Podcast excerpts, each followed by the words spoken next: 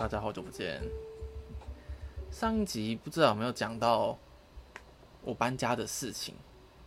虽然上一集录音的地方已经是我的新家了，但我忘记上一集有没有提到这件事情。就是我这阵子前阵子搬家了。那其实我的个性是，我宁愿会花一点钱去请别人帮我做一些复杂麻烦的事情。所以我本来是想要去找搬家公司的，可是我之前住的地方和现在这边其实距离不到两百公尺，就很近。然后我又是从顶家搬到另外一个顶家，所以就是如果请搬家公司来的话，他是会用楼层算钱的，就是如果你让他搬上搬下的话。所以这样就会蛮贵的，实在是 不会喝。所以后来我就决定自己搬东西。然后另外一方面也是，我蛮蛮想好好审视自己有的东西，所以我就选，就是我重叠了两边的房租一个月，然后用这一个月时间慢慢整理自己的东西，看有没有什么东西是可以丢掉的。然后，因为你如果你你要自己搬东西的话，你就对东西很多，很多东西就会想说，那干脆是不是自己可以不需要什么这些东西？对。不过以我的个性，就是当然是拖到了最后一天才把所有东西都搬完。不过搬来这个新的地方，房租是没有贵很多，但是空间是变大不少，所以我比较可以好好的摆放我的东西。不像之前东西太多的时候，就房间太小的话，很多东西摆在地上，那看起来就很乱，然后不太干净。之前还必须放在床底下，但现在我就可以把东西放在柜子上啊，然后箱盒子里啊等等，这样就可以比较可以一眼看到所有东西，比较了解，比较清、比较整齐、干净啊。呃，这一题的这一集的主题是要讲说，男孩要如何变成男人，然后一个问号，就这个问题我是没有答案，我是没有很很很好的答案的。那我会想，我会在思考这个问题，是因为我常常会觉得自己像是个男孩，而不是一个男人。这可能跟年纪。倒也没有太大关系，因为也是有年纪跟我差不多，甚至比我小的人，我会觉得他很成熟，很有大人的感觉。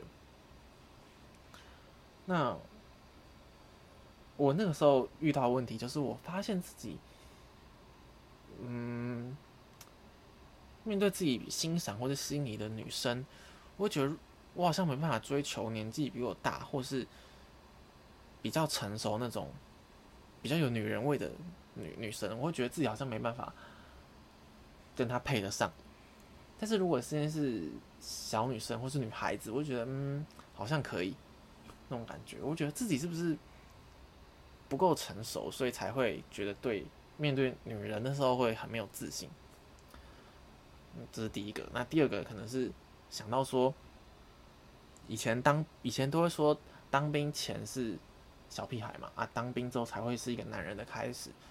可是现在，像我当兵也只当了四个月而已，就时间很短，而且假日你还可以回到正常的生活，那就好像这个改变好像没这么大。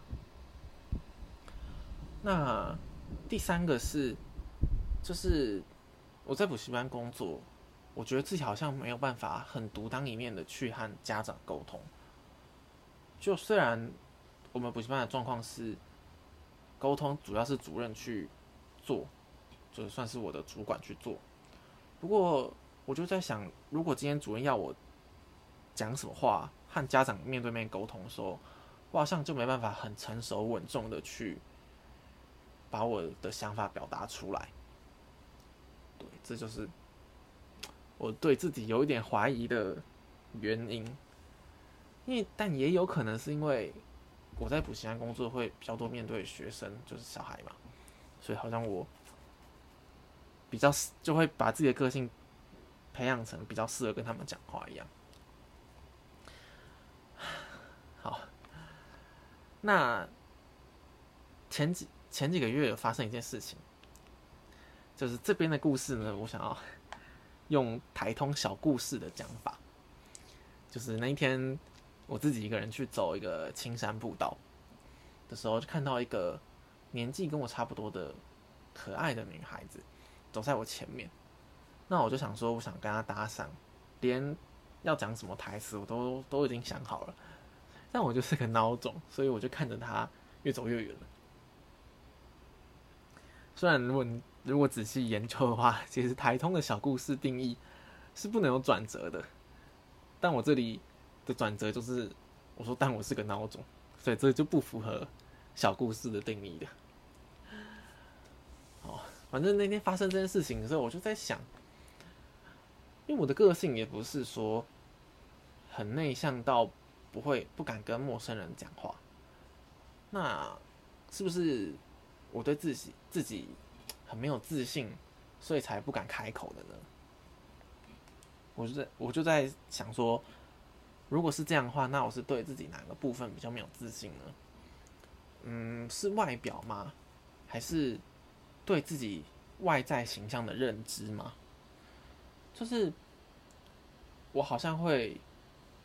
自己觉得自己像个小孩子，虽然别人看我可能不是这个样子，可是因为我对自我的想象是这样，那我就没办法很有风度和人家沟通等等。好，这是这是可能一个点。那第二个点是工作或财力吗？可是这又不是要跟人家相亲或干嘛的，只是想认识一个新朋友，好像。这也不是太重要的事情吧，而且我也不会觉得我的工作是很难很难启齿、很难跟人家讲的，所以可能也不是这样。那第三个是，是不是我自己的觉得自己的想法还不够成熟？就是我会在意的思考的问题，好像不是所谓那种成熟男生要思考的问题吗？这是第三个我觉得可能的点。那第四个可能点是说，会不会是我不知道要跟女生聊什么内容？就是我会觉得自己不算是个很会聊天的人，所以这也是可能的一个原因。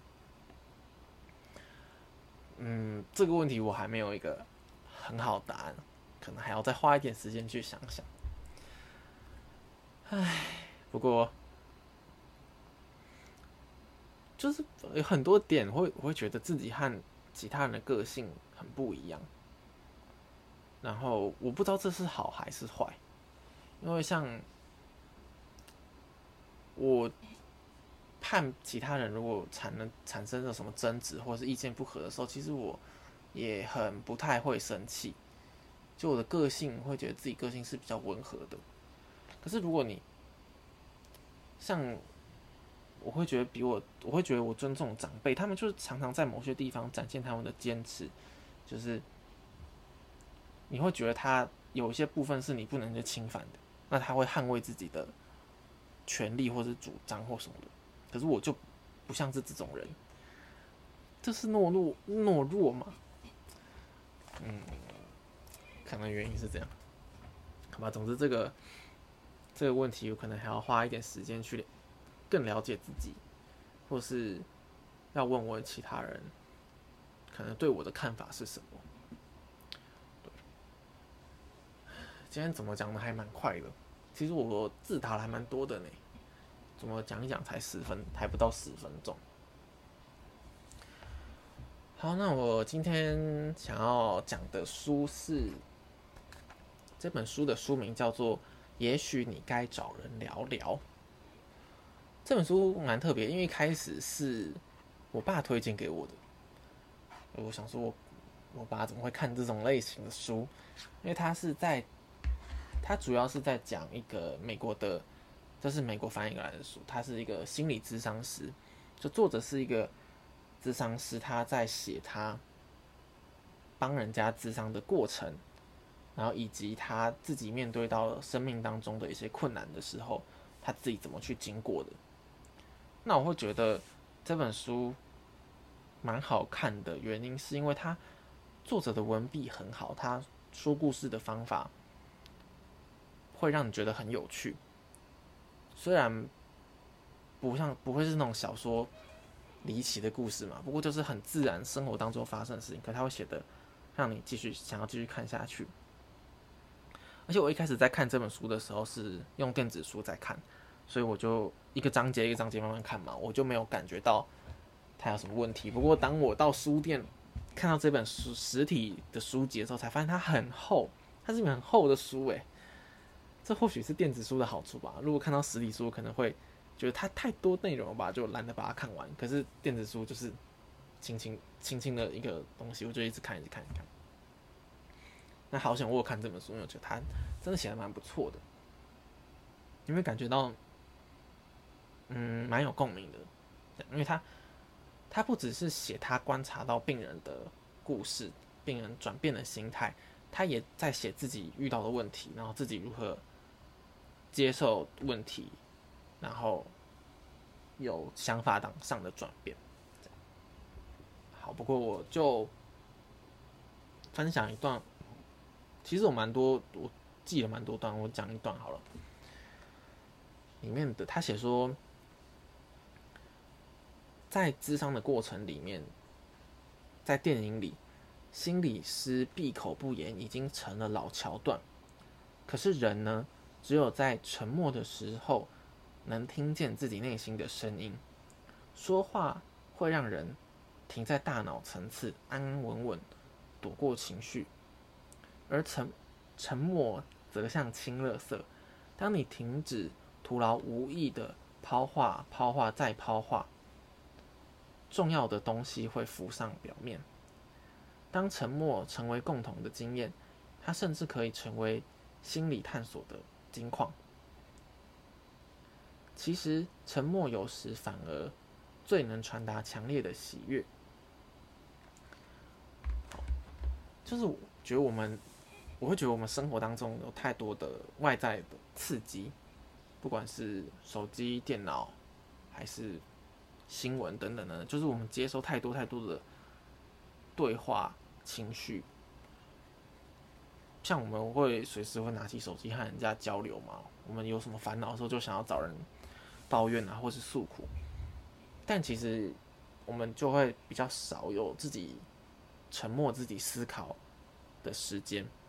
因为你必须要有时间自己一个人静下来，才会去反省自己做过的不好的事情啊，或是想想自己有什么开心的事情啊。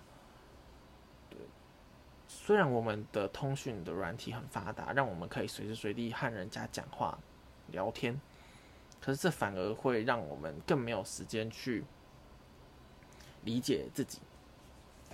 所以像。前面我在讲那个我去爬山的时候看到一个可爱女生的事情，就我会蛮喜欢自己一个人去走这些，就是爬一个蛮小的山这种，这也是我大概这半年才养成的习惯，喜欢做的事情。因为我会觉得自己一个人去散步的时候，可以好好的想一下，嗯。自己的情绪，或是呃想要面对的事情，对，就是安静的时候，不会有太多嘈杂的事情干扰你，你反而可以更面对自己的，不管是好还是坏，这。这这个事情可以之后可以再聊聊，就是关于自己去爬山这件事。好，我觉得我上一集 没讲什么内容，为什么？超过十五分钟，结果这一集，可恶！好，我这其实也有打其他东西，不过我们就下一集再讲吧。那今天就先这样啦，大家再见，拜拜。